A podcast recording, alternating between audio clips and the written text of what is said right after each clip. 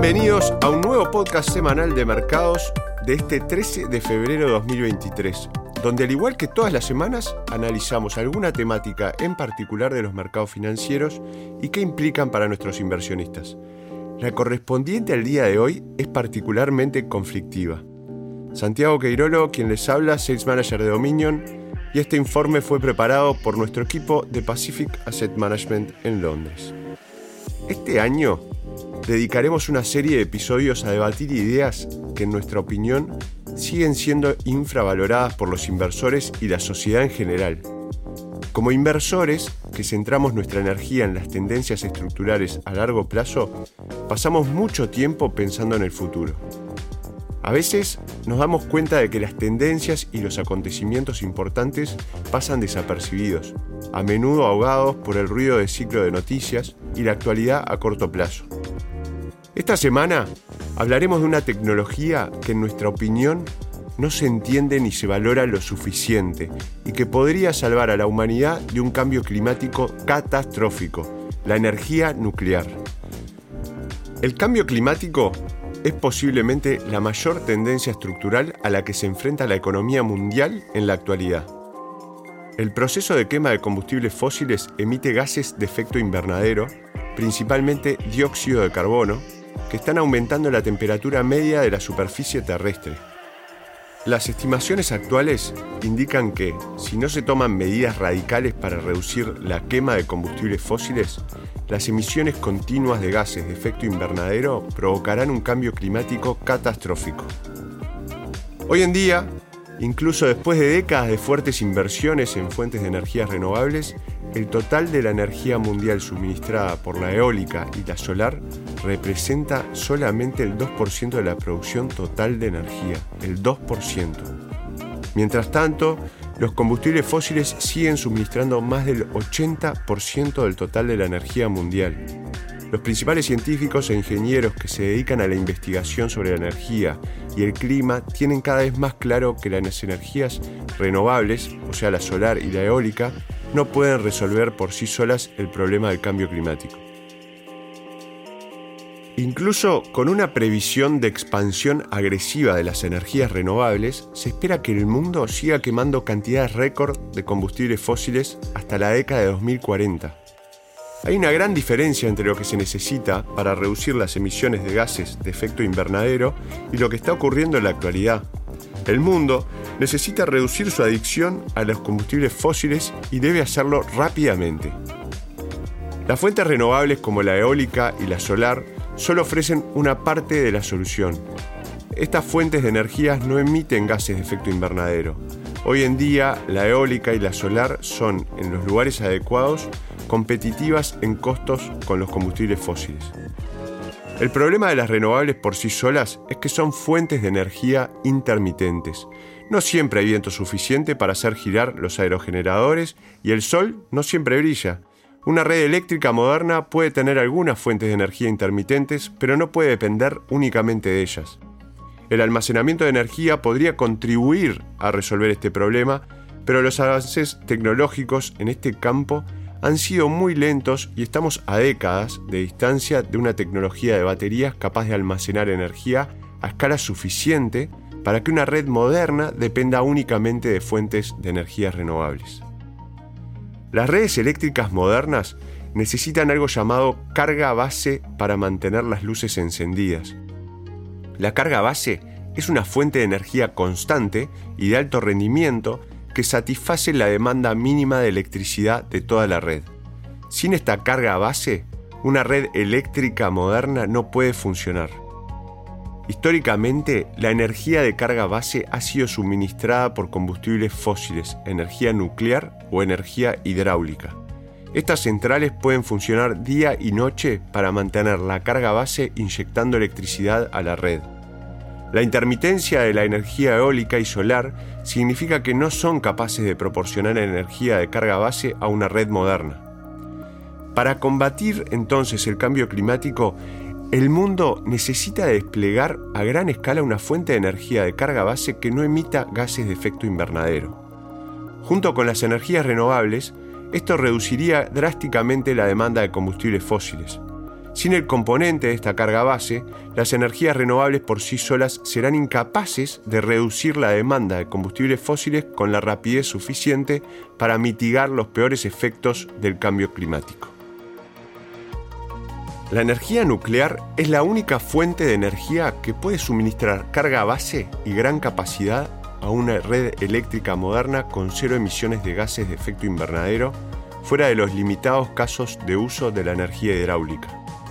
El uso de la energía nuclear en la actualidad ya evita la emisión de 2.000 millones de toneladas de gases de efecto invernadero al año. Sin la energía nuclear, las centrales eléctricas de carbón o gas tendrían que ocupar su lugar para suministrar energía de carga base. Esto evita el equivalente a las emisiones de gases de efecto invernadero de 400 millones de autos de gasolina al año. 400 millones de autos. El uranio, el combustible de las centrales nucleares, tiene una densidad energética increíble en comparación con los combustibles fósiles. Escuchen esto, quemar un kilogramo de carbón genera aproximadamente 8 kWh de energía y un kilo de petróleo 12 kWh, mientras que la fisión de un kilogramo de uranio genera 24 millones de kWh de energía. La densidad energética del uranio es 2 millones de veces superior a la del carbón. 2 millones de veces superior. Los costos de explotación de una central nuclear son también mucho más bajos que los de otras fuentes de energía, ya que el combustible, o sea el uranio, es barato y extremadamente denso en energía. La vida útil de una central es larga, más de 60 años, y el factor de carga de las centrales nucleares, el porcentaje de capacidad al que funcionan durante su vida útil, es muy alto, del más del 90%. Si se tienen en cuenta estos factores, los costos relativos de la energía nuclear durante su vida útil disminuyen drásticamente frente a los de otras fuentes de energía. Las comparaciones de costos entre fuentes de energía no suelen tener en cuenta los factores mencionados, lo que exagera los beneficios relativos de las energías renovables o los combustibles fósiles frente a la energía nuclear. En estas comparaciones de costos a lo largo de la vida útil, la energía nuclear es en muchos casos la fuente de energía más competitiva en términos de costos de las redes eléctricas actuales. A pesar del discurso catastrofista de muchos activistas medioambientales en Europa y en los Estados Unidos, el futuro a largo plazo de la energía nuclear es cada vez más positivo impulsado por los mercados emergentes y el cambio climático. La brecha entre la percepción y la realidad del cambio climático para el ciudadano medio es dramática, pero las cifras no mienten.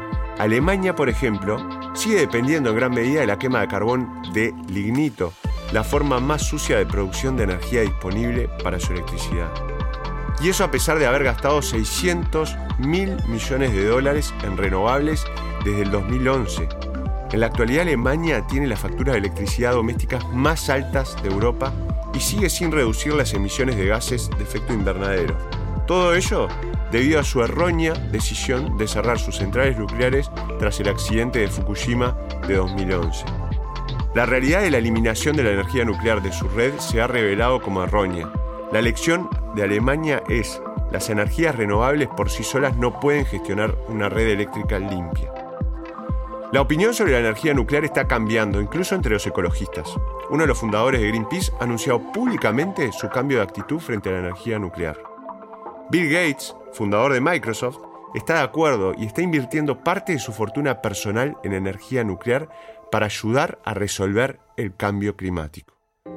Dado el actual conjunto de tecnologías de la humanidad, esto no puede mitigar el cambio climático sin que la energía nuclear sea una fuente importante de suministro energético en el futuro, mucho mayor de lo que implican las actuales previsiones energéticas. A medida que el cambio climático ascienda en la agenda política del mundo desarrollado, la cruda realidad de las limitaciones de las fuentes de energías renovables hará de la energía nuclear una parte cada vez más inhabitable de la solución. Ya tenemos como ejemplo la fracasada política energética alemana. Mientras tanto, en los mercados emergentes, donde la contaminación atmosférica y la demanda de electricidad fiable están provocando aumentos masivos a largo plazo de la demanda de energía segura y poco contaminante, la energía nuclear ya es una parte importante de la solución y es probable que se recurra a ella aún más a medida que el cambio climático se convierta en un problema que los países tengan que ayudar a resolver. Para China y para India, que dependen de las importaciones de petróleo y gas natural, la energía nuclear supone una ventaja estratégica en el suministro de energía de base fiable, y ya están poniendo en marcha ambiciosos planes para aumentar su capacidad nuclear. Pero oímos preguntar a alguno de ustedes, ¿qué pasa con el problema de la seguridad de la energía nuclear? Analicemos las cifras. Si nos fijamos en el número medio de muertes humanas que pueden vincularse a las diferentes fuentes de producción de energía, ajustado para mostrar el número de muertes por cada terawatt hora de energía producida, incluyendo todas las muertes que se han atribuido a accidentes de energía nuclear, esto es Chernobyl, Fukushima, etc., desde que se inventó la tecnología en esta métrica, la nuclear es incluso más segura que la solar o sea, muertes vinculadas a accidentes de instalación o fabricación de paneles solares, y más segura que la eólica, accidentes durante la fabricación o instalación de turbinas. Si se compara con el carbón, que sigue siendo la mayor fuente de energía de base del mundo, la nuclear es 2.500 veces más segura. Sí, 2.500 veces. La contaminación atmosférica por carbón ha matado a millones de personas y sigue matando a decenas de miles cada año en todo el mundo por enfermedades respiratorias. La sustitución de todas las centrales de carbón del mundo por centrales nucleares reduciría en cientos de miles las muertes relacionadas con la contaminación atmosférica en las próximas dos décadas. Se calcula que la energía nuclear ha salvado hasta la fecha 2 millones de vidas personas que habrían muerto a causa de la contaminación atmosférica provocada por las centrales de combustibles fósiles que se habrían construido en lugar de las centrales nucleares. La energía nuclear salva vidas, pero oímos que algunos más de ustedes preguntan, ¿qué pasa con las centrales en sí? ¿No son peligrosas? ¿Qué pasa con Chernobyl y con Fukushima? Veámoslos más de cerca. En marzo de 2011, uno de los terremotos más potentes jamás registrados sacudió la costa este de Japón. El terremoto generó un tsunami que mató a 15.000 personas y causó daños por valor de cientos de miles de millones de dólares. El terremoto y el tsunami golpearon uno de los reactores nucleares de Japón situado en la costa este del país, Fukushima, provocando la fusión del reactor. Fukushima se ha unido a Chernobyl como símbolo de los peligros de la energía nuclear. Otra central nuclear japonesa llamada Onagawa estaba situada 60 kilómetros más cerca del epicentro del terremoto. Esta central no sufrió prácticamente ningún daño. La cercana ciudad de Onagawa fue destruida por el terremoto y el tsunami. Las normas de construcción y el dique de esta central nuclear habían sido mejorados, por lo que la planta resistió uno de los terremotos más potentes de la historia. De hecho, la población local se salvó gracias a la central nuclear habían sido entrenados para buscar refugio en la central nuclear durante un terremoto.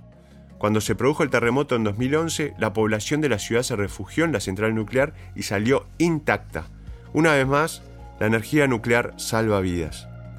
A medida que el cambio climático se convierte en una cuestión política cada vez más importante, es probable que los responsables de la toma de decisiones no tengan otra opción que invertir en nueva capacidad nuclear debido a las nulas emisiones de gases de efecto invernadero y la alta densidad energética de la energía nuclear.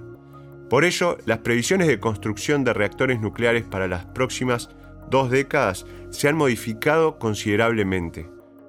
El aumento de la demanda de electricidad como consecuencia del cambio a los coches eléctricos y con el tiempo a los sistemas también de calefacción eléctricos agravará aún más este problema de decisión energética, dejando a los responsables políticos ante la disyuntiva de elegir entre muchos más combustibles fósiles malos para el cambio climático o más energía nuclear bueno para el cambio climático. Esta tecnología ya existe, está infravalorada y si se implanta de forma adecuada y segura, podría tener un efecto espectacular en la limitación del cambio climático.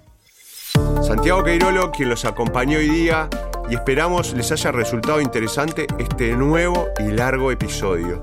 Los invitamos a seguirnos en Spotify y Apple y nos encontramos de vuelta la semana que viene. Muchas gracias.